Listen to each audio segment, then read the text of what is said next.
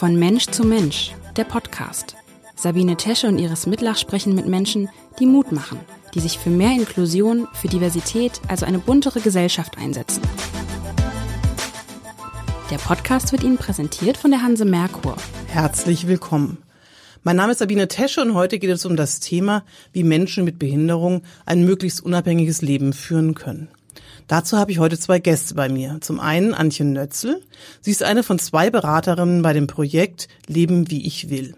Sie steht Menschen mit Handicap, die ihren Alltag und ihre Unterstützung neu organisieren wollen, als Ansprechpartnerin zur Verfügung. Steffen Sauthoff leitet das Projekt auf der fachlichen Ebene. Herr Sauthoff, warum braucht es so ein Projekt und was ist die Kernaufgabe von Leben wie ich will? Wir wollen mit dem Projekt Leben wie ich will Menschen mit Handicap in Hamburg ein äh, wohnortnahes Beratungsangebot zur Verfügung stellen, damit diese Menschen, wenn sie etwas in ihrem Leben verändern wollen, wenn sie Unterstützung neu planen wollen, nicht erst weite Wege gehen müssen, sondern da, wo sie leben, eine Beratung vorfinden, die automatisch ihre vorhandenen Ressourcen und Potenziale da, wo sie jetzt leben, mit aufnimmt. Das heißt, vorher gab es nicht so etwas in diese Richtung, weil es sind ja relativ viele Vereine beteiligt. Vielleicht sagen Sie mal, wer alles dabei ist. Und im Kern haben ja schon einige auch einzelne ne, Bereiche ja auch für sich ähm, durchaus in, in rechtlichen Beratungen, wie auch immer, ähm, Warum gibt es da jetzt sozusagen nochmal, ähm, dass, dass man sagt, das ist, es muss aber nochmal sein, jetzt eine ganz gesonderte Geschichte? Genau, Sie haben vollkommen recht. Es gibt schon viele gute Beratungsangebote in Hamburg und äh, unsere Erfahrung ist zum einen, dass Menschen das Gefühl haben, wir müssen uns immer auf den Weg machen, um Hilfe zu bekommen. Also Beratungsstellen erstmal heraussuchen oder Anträge stellen oder so etwas. Und dann landen sie zum einen bei einem Träger der Eingliederungshilfe das kurz mit aufzunehmen, die fünf, die jetzt die Initiative gestartet haben, sind Leben mit Behinderung Hamburg, das Raue Haus, Sozialkontor, Fördern und Wohnen und die Stiftung Alsterdorf. Oder man geht eben zu Behörden äh, oder man geht zu Beratungsstellen im Stadtteil und dann wird man auch dort im besten Sinne beraten. Die Idee im Modellprojekt ist, dass eine Beraterin zur Verfügung stellt, die äh, unmittelbar die Fragen der Menschen aufnimmt, die äh, den Veränderungswillen erarbeitet und wo man quasi niedrigschwellig, so wie wir das nennen, äh, gar nicht erst Anträge stellen muss, sondern direkt ins Gespräch kommt mit den persönlichen Veränderungsanliegen. Frau Nötze, der Projektname Leben wie ich will impliziert ja, dass viele Ihrer Klienten nicht so leben können, wie sie wollen. Was hindert Sie denn daran?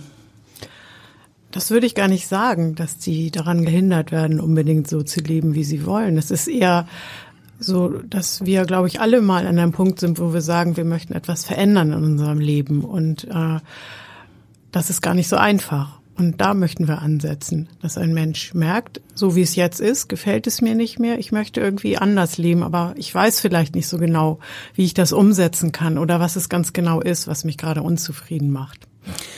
Ähm, wie erfahren die Menschen von Ihnen? Die erfahren von uns über ähm, Organisationen im Stadtteil. Wir haben versucht, uns sehr bekannt zu machen. Mm, wir hatten Artikel im Wochenblatt. Ähm, also wir haben viel Öffentlichkeitsarbeit gemacht. Die äh, Träger der Behindertenhilfe wissen von uns Bescheid. Und inzwischen hat sich rumgesprochen und die Menschen äh, ja rufen an und über Schulen, über ganz unterschiedliche soziale Einrichtungen erfahren sie von uns. Das heißt, es ist für Menschen mit Handicap. Also was heißt das konkret? Also für wen ist dieses Angebot geeignet? Also kann da jeder zu Ihnen kommen, der in irgendeiner Form sich psychisch belastet fühlt, oder ist das schon sehr speziell, was Sie haben? Was also kurz um was für Menschen kommen zu Ihnen mhm. auch? Ja, das Schöne daran ist, dass es äh, keine Ausgrenzung gibt, sondern es gibt um Menschen mit einer Beeinträchtigung. Und äh, wenn ein Mensch sagt, ich fühle mich beeinträchtigt, weil es mir gerade psychisch irgendwie ganz schlecht geht, kann der auch kommen. Sowas haben wir durchaus auch schon erlebt. Ähm, jeder Mensch äh, mit einer Beeinträchtigung kann zu uns kommen, wenn er gerne was verändern möchte in seinem Leben und dieses diesen dieses äh, Veränderungsbedürfnis irgendwie in sich hat. Äh, genau. Aber sind es im Märzzahl? Also ich weiß nicht, wie viele Fälle betreuen Sie so im Monat gemeinsam mit Ihrer Kollegin? Äh, ja, das kann man gar nicht im Monat sagen. Also wir, das Projekt gibt es ja seit September 2021 und seitdem haben wir 100 Anfragen jetzt ungefähr. Und äh, manche, äh, mit manchen arbeiten wir sehr lange zusammen.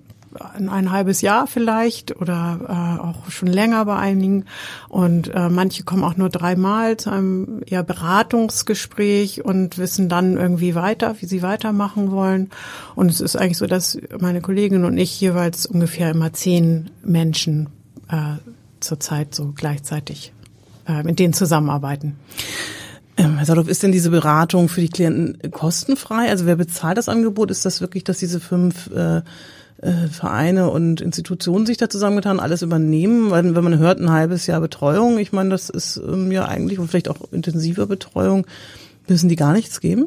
Nein, das müssen sie nicht, das ist kostenfrei.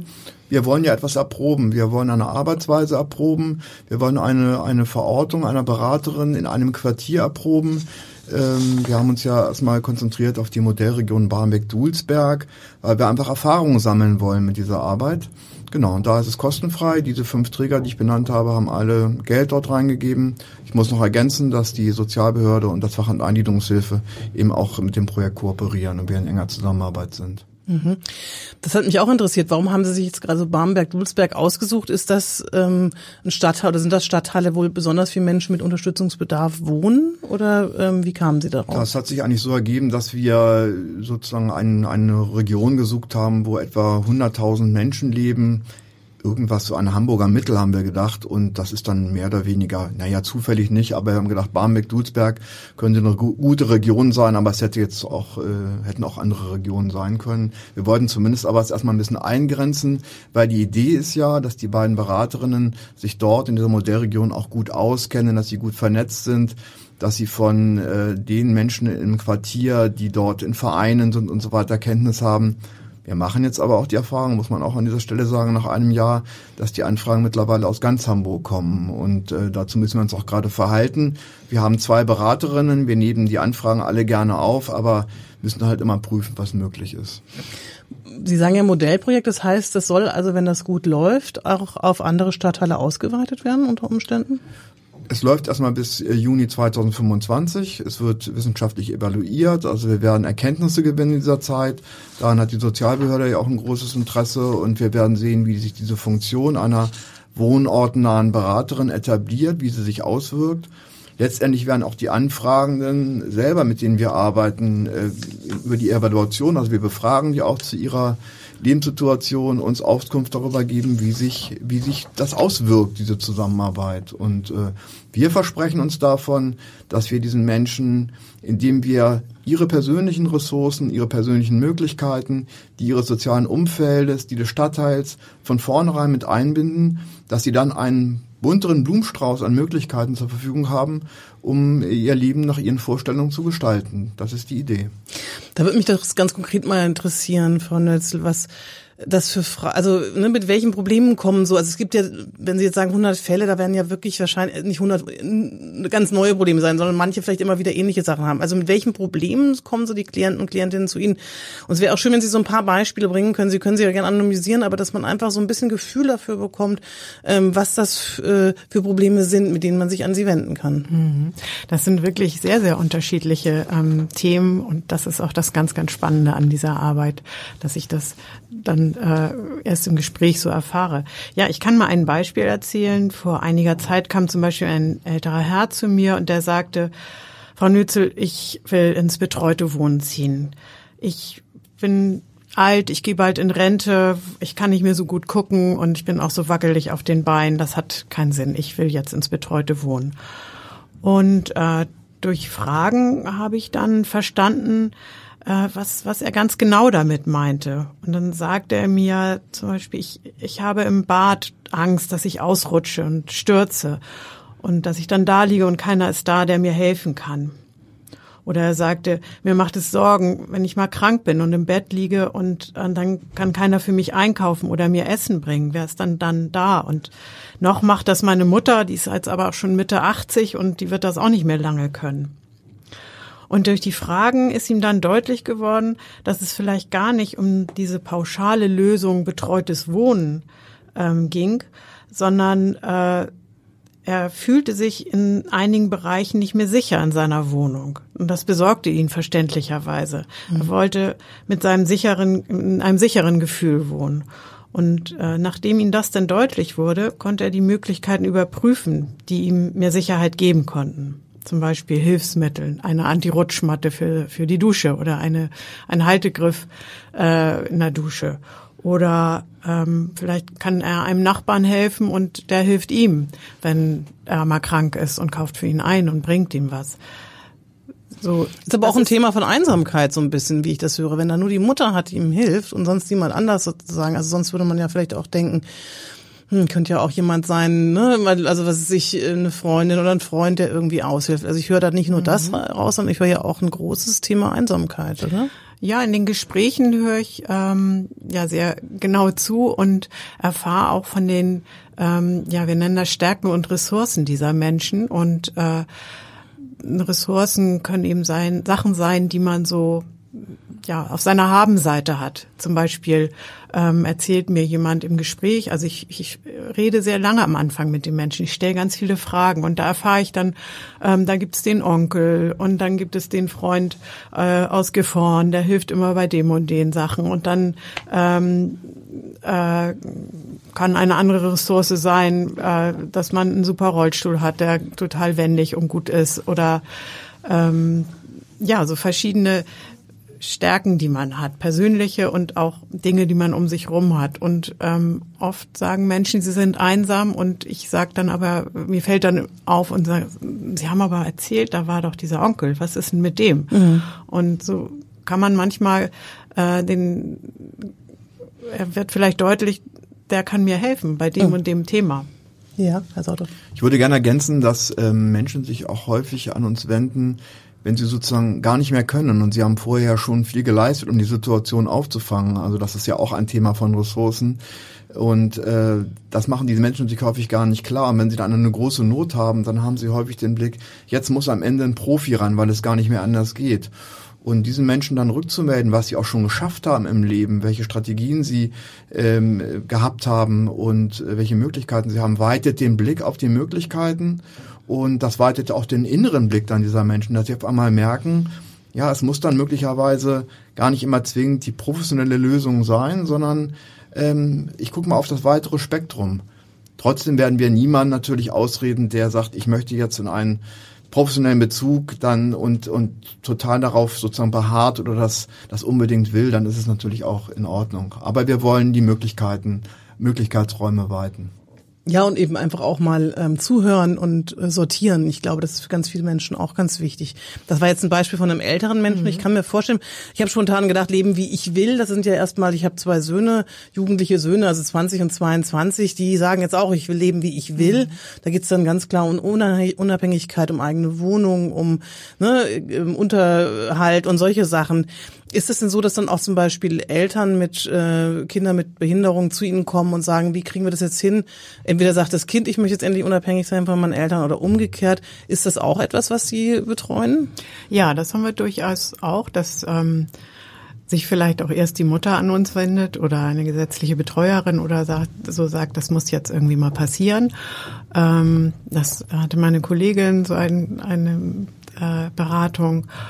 Und da stellte sich dann raus, dass äh, der Sohn im Gespräch das gar nicht so wollte. Der wollte lieber zu Hause wohnen und die Mutter ähm, wollte das aber, weil sie auch selber an ihre Grenzen gestoßen ist. Und was machen Sie dann? Also wenn so einem Konfliktfall? Ja, also in dem ähm, Fall ähm, haben die dann ein Gespräch zu dritt geführt und moderiert oder waren es noch mehr? Ja. Und ähm, haben sich gegenseitig zugehört. Also äh, meine Kollegin hat moderiert und hat gesagt, ähm, Mutter, erzähl mal aus deiner Sicht, warum willst du das? Und ähm, der Sohn hat ihm erzählt, was er wollte. Und ähm, dann kamen sie gemeinsam eigentlich auf eine Lösung, wie es weitergehen konnte. Das heißt, sie vermitteln durchaus auch, wenn es irgendwelche Konfliktgeschichten gibt zwischen Eltern oder ähm, Partnerschaften, haben sie, ich weiß nicht, ob sie noch mehr Beispiele haben, ähm, wo sie, wo sie konkret geholfen mhm. haben. Ja, also ich, ja, genau, das, also vermitteln äh, kann man das nennen, aber man kann es auch äh, nennen, dass wir ein klärendes Gespräch moderieren, dass ähm, beide sich einfach mal zuhören und die Ansicht des anderen überhaupt verstehen und ähm, dann äh, schauen, wie es weitergehen kann. Und da können natürlich auch mal Ideen kommen von mir. Kann ich sagen, ich habe mal eine Idee, die würde ich jetzt so sagen. Ähm, Sie müssen, können sie annehmen oder nicht. Aber eigentlich versuchen wir immer, äh, dass die Menschen selber äh, den nächsten Schritt für sich erkennen und ihm so wie sie es wollen. Also Hilfe hab, zur Selbsthilfe, ja? Ja, genau. Also ich hätte, äh, ich hatte ein, ein anderes Beispiel, da steht dieses klärende Gespräch jetzt äh, ähm, nächste Woche an. Äh, da ist es auch so, ja, die Mutter, die ist äh, Mitte 80, ruf, rief mich an und sagt, ähm, ja, ihr Sohn, der ist 56 und sie macht sich große Sorgen. Der hat eine eigene Wohnung.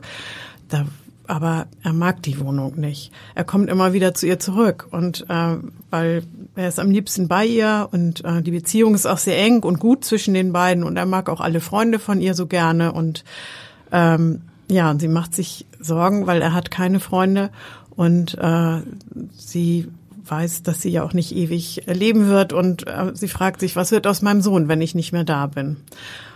Ich habe mich dann mit dem Sohn anschließend getroffen wie gesagt, er ist 56 und der teilte mir mit, ähm, ja, hat mir erstmal ganz viel von seiner Arbeit erzählt, dass ihn die Kollegen richtig nerven da und dass das da früher viel besser war. Und ja, über seine Wohnung hat er dann erzählt, ähm, die ist in Barmbek und ja, ich fühle mich einsam hier in meiner Wohnung. Da Darf ich mal ganz kurz ja. fragen, ist, ist, hat er ein Handicap in irgendeiner Form gehabt oder war das ja. einfach, ja, okay, ja, war das eine psychische Beeinträchtigung oder was war das? Kognitive Einschränkung hat er. Mhm. Mhm. Ähm, und er hat gesagt, ja, ich äh, hier zwar ein Bus gleich vor der Tür, das ist gut und so, aber so richtig wohl fühle ich mich eigentlich da, wo meine Mutter wohnt, in dem Stadtteil. Da bin ich groß geworden und da ist so ein Supermarkt, den, da, da gehe ich total gerne hin. Die Verkäufer, die sind richtig nett da und mit denen unterhalte ich mich total gerne. Und ja, also und haben Sie da was dann ähm, gemacht? Haben Sie da jetzt dann einen Wohnort oder da geht jetzt ein klärendes Gespräch? Also Sie haben im genau. Prinzip erstmal rausgefunden, was der möchte und eigentlich rausgefunden, dass er durchaus selbstständig leben würde, aber er möchte gerne ein vertrautes Umfeld, so wie ja, ich das ein vertrautes raushöre. Umfeld, glaube ich, möchte er. Außer am Ende hat er noch gesagt, eine Freundin möchte ich furchtbar gerne haben. Und, Gut, da können Sie vielleicht jetzt nicht weiterhelfen, nee, das weiß ich genau, nicht, oder? Wer genau. weiß? Ja, das sind so Grenzen, an wir die Sto an, an, ja, die, die dann auftauchen, wo man sagen, wünschen kann man sich ganz vieles, aber ähm, da muss man selber viel für tun und ja, ob man nun die große Liebe trifft oder nicht, das weiß man nicht genau. Genau, und ähm, da gibt es jetzt eben ein Gespräch nächste Woche, ähm, wo Mutter und äh, Sohn vorbei zusammenkommen und das beiden so deutlich wird, also der Mutter auch, ihr Sohn befindet sich ganz woanders. Ähm, und ähm, okay, sie sagt auch, er ist einsam, ähm, er fühlt sich auch einsam, aber ja, mit der Wohnung, sie müssen irgendwie anders weiter gucken. Jetzt ist das, finde ich, ein gutes Beispiel auch. Also ich glaube, dass man da schon vielleicht ähm, Dating-Plattform oder sowas, das könnten Sie ja vielleicht noch mit aufnehmen. Es gibt ja auch ähm, bei Alsterdorf mhm. oder sonst wo auch ähm, mhm. durchaus Datingsmöglichkeiten mhm. für Menschen, die jetzt ähm, Schatzkiste. Ja. ja, genau, die mhm. Schatzkiste zum Beispiel. Aber mhm. wie ich das mitbekommen habe, sind Sie ja durchaus auch dabei, dass Sie nach Praktikums- und Ausbildungsplätzen auch mal recherchieren. Mhm. Ähm, Gibt es denn da Firmen, mit denen Sie zusammenarbeiten, die so, so ein Portfolio von Firmen oder was ist, wenn jemand sagt, ich äh, habe jetzt ein, ein, ein ein Handicap mehr oder weniger schwerst, also körperlich oder geistig bin. Das ist ja nochmal ein sehr großer Unterschied auch in der Vermittlung von Plätzen. Was machen Sie da? Sind Sie da auch beratend tätig dann? Ja, aber das wird immer ganz individuell geguckt. Also ähm, hätte ich auch ein Beispiel von einem jungen Mann, der wollte, der hat gesagt, meine Arbeit äh, gefällt mir überhaupt nicht. Ich bin jetzt ausgezogen, das ist super, aber mein, meine Arbeit in der Werkstatt, das gefällt mir überhaupt, überhaupt nicht. Das frustriert mich total. Ähm, das ist so wenig sinnstiftend und ähm, äh, ja, das, das, ich, ich will eine andere Arbeit haben. Ich weiß aber nicht welche und wo überhaupt und, ähm, und wo ich eine Chance habe. Und äh, im Gespräch habe ich ihm viel versucht rauszukriegen, was treibt ihm um, was interessiert ihn besonders, was macht ihm Spaß. Und irgendwann hat er sehr verhalten gesagt und aber mit ziemlich leuchtenden Augen, ich weiß nicht warum, Frau Nützel, aber Kinder finde ich so toll. Die begeistern mich und die sind so ehrlich und gerade raus und ähm, das finde ich total toll. Aber ich habe gar keine Erfahrung im Umgang mit ihnen. Ich habe nur mal ein Boys Day in der Kita gemacht und ähm, ich, ich weiß nicht, ob ich für die Arbeit geschaffen bin. Ich sitze im Rollstuhl, ich habe einen starken Spasmus und ja, ich kann ich das überhaupt? Und dann wurde ihm also im nächsten Schritt deutlich so, ich, ich finde das irgendwie interessant und spannend und ich mag Kinder echt gerne, aber ich will das überprüfen. Und das ich jetzt erstmal. Ich will überprüfen, ob ich mit Kindern arbeiten kann. Und an dem Punkt habe ich angefangen, mit ihm zu überlegen, wie kannst du das machen? Und da hat er gesagt, ein Praktikum. Und ähm, wie kannst du ein Praktikum finden? Da hatte er Ideen und ich habe dann im Sozialraum ähm, ein, in Barmbek eine äh, Kita-Leitung getroffen und habe gefragt, äh, wie das wäre, habe erzählt von ihm. Dann hat er sich dort beworben und ähm, hat da drei Wochen Praktikum gemacht und ein super Feedback gekriegt vom von der Kita. Also Sie suchen ähm, auch auf dem ersten Arbeitsmarkt. Also es ist nicht so, das ist ja doch durchaus, finde ich, ein wichtiger mhm. Punkt auch, weil Inklusion bedeutet eben nicht, dass wir ständig, habe ich auch letztens drüber geschrieben, immer nur in die Nischen gehen, sondern dass wir mhm. durchaus eben, äh, man guckt, dass man mhm. eben auch im ersten Markt, das wäre jetzt äh, ersten Arbeitsmarkt, die Menschen unterbringt. Also Sie gucken weit bei solchen ja, Sachen. Also wir bringen nicht unter, sondern wir gucken halt, mhm. äh, individuell mit dem Personen, also was er will und dann geht's, geht die Suche los. Mhm. Und äh, das kann auf dem ersten Arbeitsmarkt sein, das ist ja auch, äh, um Arbeit geht es eben vielleicht auch mal, aber oft sind es ganz andere Themen und äh, genau, da gibt es kein, kein Heft, was wir dann aufblättern, sondern es wird dann individuell geguckt und wir versuchen uns dann zusammenzusetzen, ähm, das nennen wir Ressourcenkonferenz mit vielen Menschen aus dem Stadtteil. Und da gucke ich immer wieder individuell, wer, wer kann da bereichernd sein, wer hat da ein gutes Wissen, wer hat noch mit Ideen, wer kann Kontakte knüpfen, ähm, um dann eine Lösung zu finden, wo man das Angebot bekommen kann. Ich muss mal fragen, ähm, was hat Sie qualifiziert für diesen Job? Also vielleicht können Sie das sagen, was jetzt, Sie haben sich, haben sich ja zwei Leute ausgesucht, äh, Herr Sauthoff, die Sie bewusst dort eingesetzt haben. Was mussten die mitbringen? Also vielleicht, wenn Sie auch in Zukunft suchen, also was ist das für eine, eine Jobbeschreibung? Das ist schon eine relativ neue Funktion und die auch ein bisschen möglicherweise eine andere Herangehensweise hat, als, äh, als es Kolleginnen gewohnt sind. Äh, also es ist nicht mehr so eine Beratung, wo ich quasi helfe und, und, und angebotsorientiert berate, sondern es geht um Willenserkundeberatung. Und Willenserkundeberatung ist schon anspruchsvoll. Es gut, geht um eine gute kommunikative Kompetenz. Ähm, da kann man immer, da können wir alle jederzeit immer noch dazu lernen. Es geht um Offenheit im Quartier, Menschen begegnen, also wirklich äh, sich gut vernetzen können, Möglichkeitsräume sehen, wendig sein, gedanklich und vor allen Dingen bedeutet es auch, sich als professionelle Fachkraft zurücknehmen zu können. Also, also immer wieder den Veränderungswillen ähm, in des, des Anfragenden äh, in den Mittelpunkt zu stellen. Ja, das sind so die Anforderungen. Aber das ist eine neue Funktion, die wir entwickeln. Das wird sich hoffentlich weiterentwickeln in den nächsten Jahren und ähm, ja, da werden wir möglicherweise auch nochmal Qualifizierungen machen, aber es gibt ein, ein fachliches Format, das wir erstmal angewendet haben. Ich habe die beiden Kolleginnen eingearbeitet, fachlich und begleite sie jetzt in der Praxisreflexion. Was haben Sie vorher gemacht, Frau Netzel? Ich war vorher bei einem dieser fünf Träger ähm, Angebotsberaterin ich habe viele Beratungsgespräche geführt, aber ich hatte immer, und das ist jetzt eben der Unterschied, was ähm, Herr Sauthoff eben sagte, ich hatte immer gleich im Kopf, das und das und das passt mhm. und habe es dann vorgeschlagen. Und das mache ich jetzt nicht mehr und das ist äh, schwierig, aber auch ganz, ganz toll, dass ich, der, der Gedanke poppt bei mir auf, aber ich sag nein, ich sage, ich spreche ihn nicht aus, sondern Sie entwickeln das gemeinsam da, vielleicht. Ich warte darauf, dass äh, Ideen von der Person kommen und die kommen und ähm, und dann kann ich vielleicht mal irgendwann sagen, ich habe auch eine Idee. Mhm. Später. Ja. Also das wäre so eine Anforderung auch an die Kollegin und auch an diese Arbeitsweise. Wir alle kennen das ja, wenn wir Menschen äh, sehen, die in Not sind oder die hilfebedürftig sind nach unserem ersten Blick, dass wir schon Gedanken im Kopf haben, was mir gut für die sein könnte. Und das ist ja auch legitim und das ist auch überhaupt gar nicht schlimm. Aber sich davon ein, ein Stück weit zu lösen und trotzdem immer das, das, was diesen Menschen ausmacht, was er äußert, zu verstehen, das ist erstmal der Kern und trotzdem kann man auch Impulse geben. Genau, das ist die, die Arbeitsweise, die sich möglicherweise ein bisschen verändert.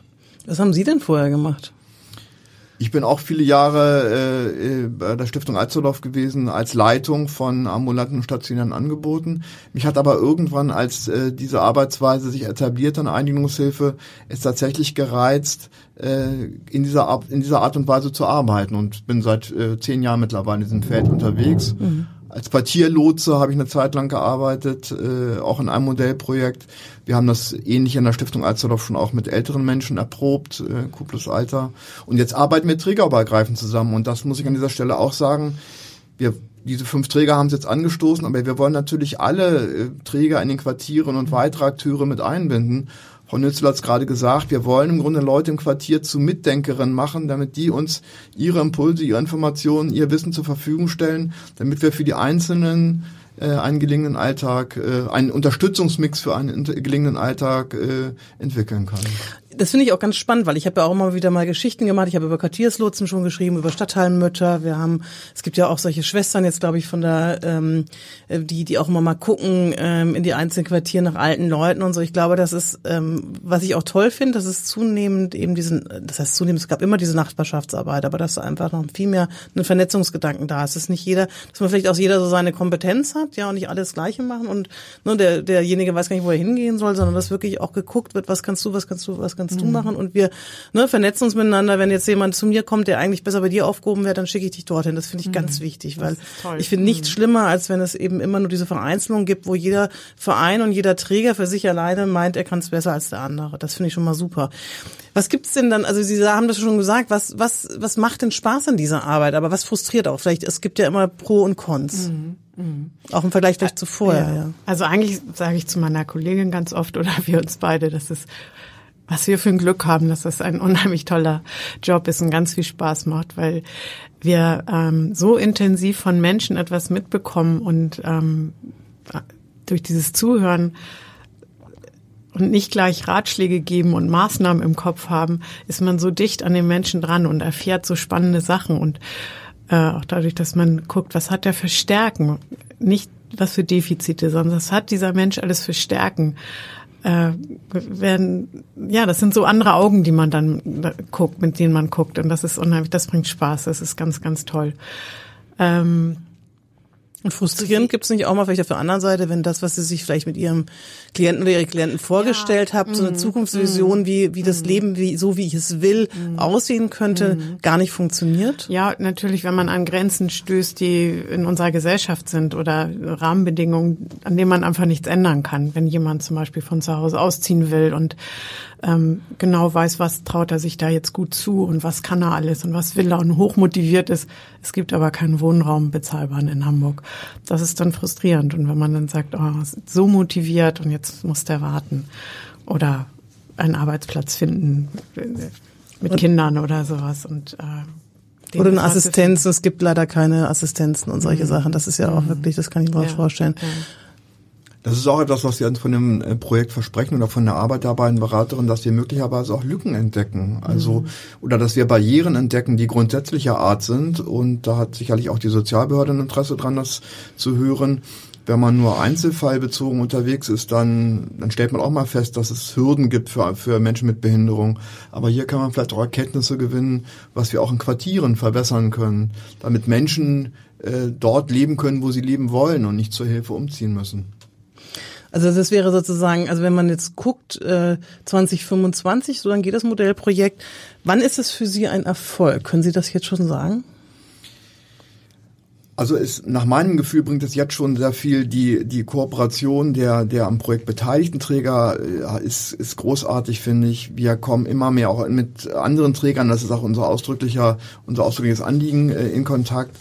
Ähm, es ist ein Erfolg, wenn wir auch über diese Evaluation, die wir machen, also wenn wir Rückmeldung von Anfragenden kriegen, dass, ich, dass sie ihre Lebenssituation verbessert einschätzen, was Teilhabemöglichkeiten angeht, was Lebenszufriedenheit angeht, dann wäre es ein Erfolg. Und ähm, ja, ich, die ersten Erkenntnisse, die wir haben, gehen in diese Richtung, aber jetzt haben wir noch drei Jahre zu arbeiten und dann werten wir das 2025 aus.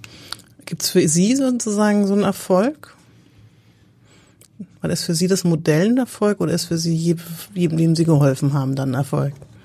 Ja, erstmal ist es das, glaube ich, jedem, dem ich äh, weiter oder der selber sich weiterhelfen konnte und für sich ähm, rausbekommen hat, was er will. Ähm, also das ist schon, ja, das ist ein großer Erfolg und das ist auch die große Kunst, finde ich daran, den Willen, ähm, dass der Mensch seinen Willen erkennt. Frau Nötzel, Herr Sauthoff, ich danke Ihnen ganz herzlich für das offene Gespräch auch. Ich finde diese Arbeit sehr, sehr wichtig, die Sie machen. Ich hoffe, dass das wirklich auch all diese Sachen, die Sie aufgezählt haben, wirklich dieser Erfolg da ist und dass dieses Modellprojekt zu einem standardisierten Projekt in ganz vielen Stadtteilen sein wird. Viel Erfolg damit und herzlichen Dank. Vielen Dank. Dankeschön. Dieser Podcast wurde Ihnen präsentiert von der Hanse Merkur. Weitere Podcasts vom Hamburger Abendblatt finden Sie unter abendblatt.de slash podcast. Hier finden Sie auch alle aktuellen Podcast-Themen und unseren neuen Podcast-Newsletter.